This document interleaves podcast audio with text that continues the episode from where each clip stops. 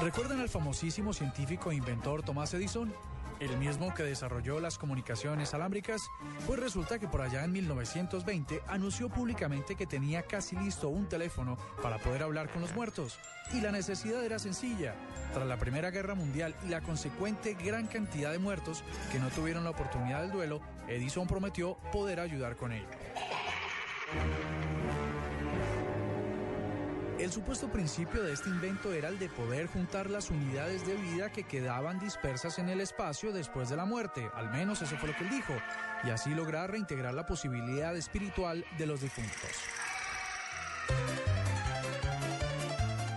De acuerdo a varios textos al respecto de esta noticia, aunque nunca Edison presentó el aparatejo, sí dejó los planos para que fuera construido. Todavía no lo sabemos.